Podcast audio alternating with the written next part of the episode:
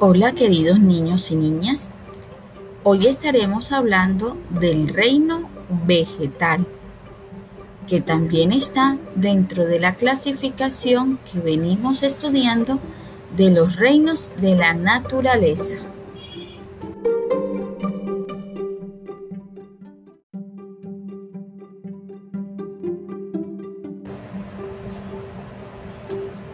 El reino vegetal está formado por todas las plantas que encontramos en la naturaleza.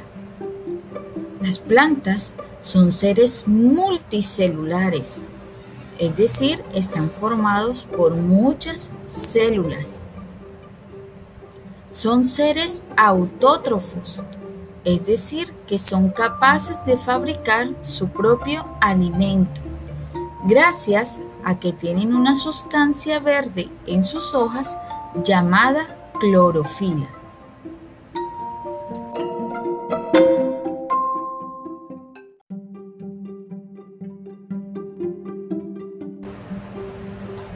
Las plantas tienen diferentes clasificaciones. Veamos. Primero, las podemos clasificar según su tamaño. De acuerdo a esto, pueden ser hierbas como el pasto, arbustos como las plantas de coral que tienen mamá en los jardines, o árboles como las plantas florales. También las podemos clasificar según la presencia o ausencia de tallos. Las que tienen tallos, como los árboles frutales, como el mango, son traqueofitas y las que no tienen tallo, como el musgo, son briofitas. También las podemos clasificar según la presencia o ausencia de flores. Las que tienen flores como las rosas, los claveles, las margaritas, las llamamos angiospermas. Y las que no tienen flores, como los pinos, gimnospermas.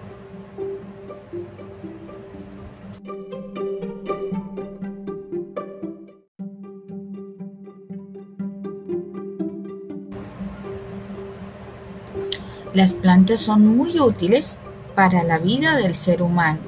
Ellas son el pulmón que ayudan a purificar el aire contaminado, especialmente en las ciudades.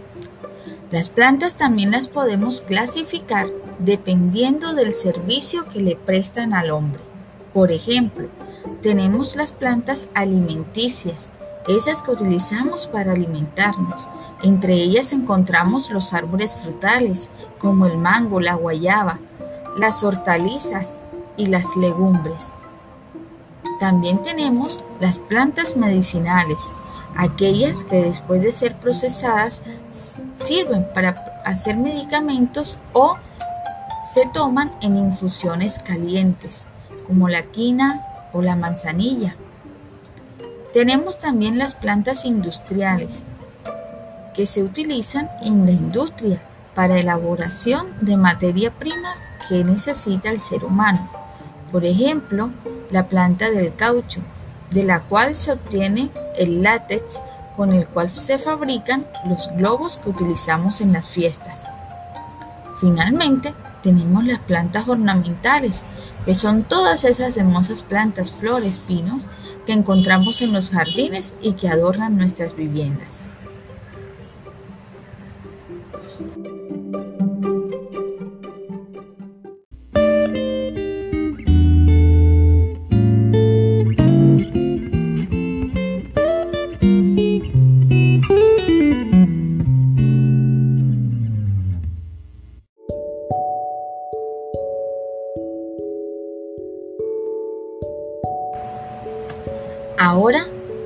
Vamos a trabajar en casa.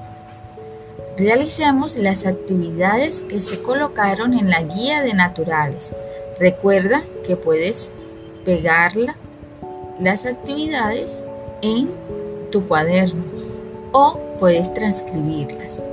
La primera actividad consiste en completar los enunciados. Esto lo haremos a partir de la información de este tema que hemos trabajado del reino vegetal.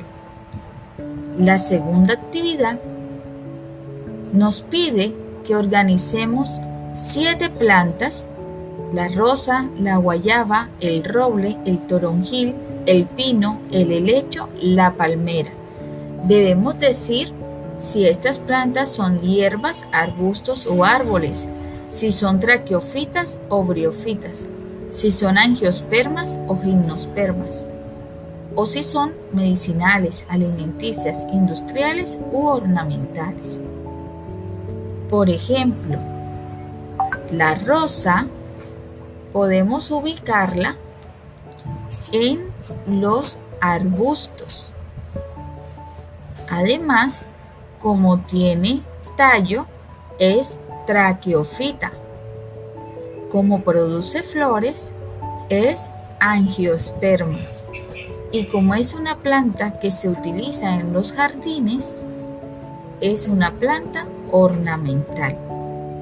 De esta manera, tienes que clasificar cada una de las plantas que se han enumerado.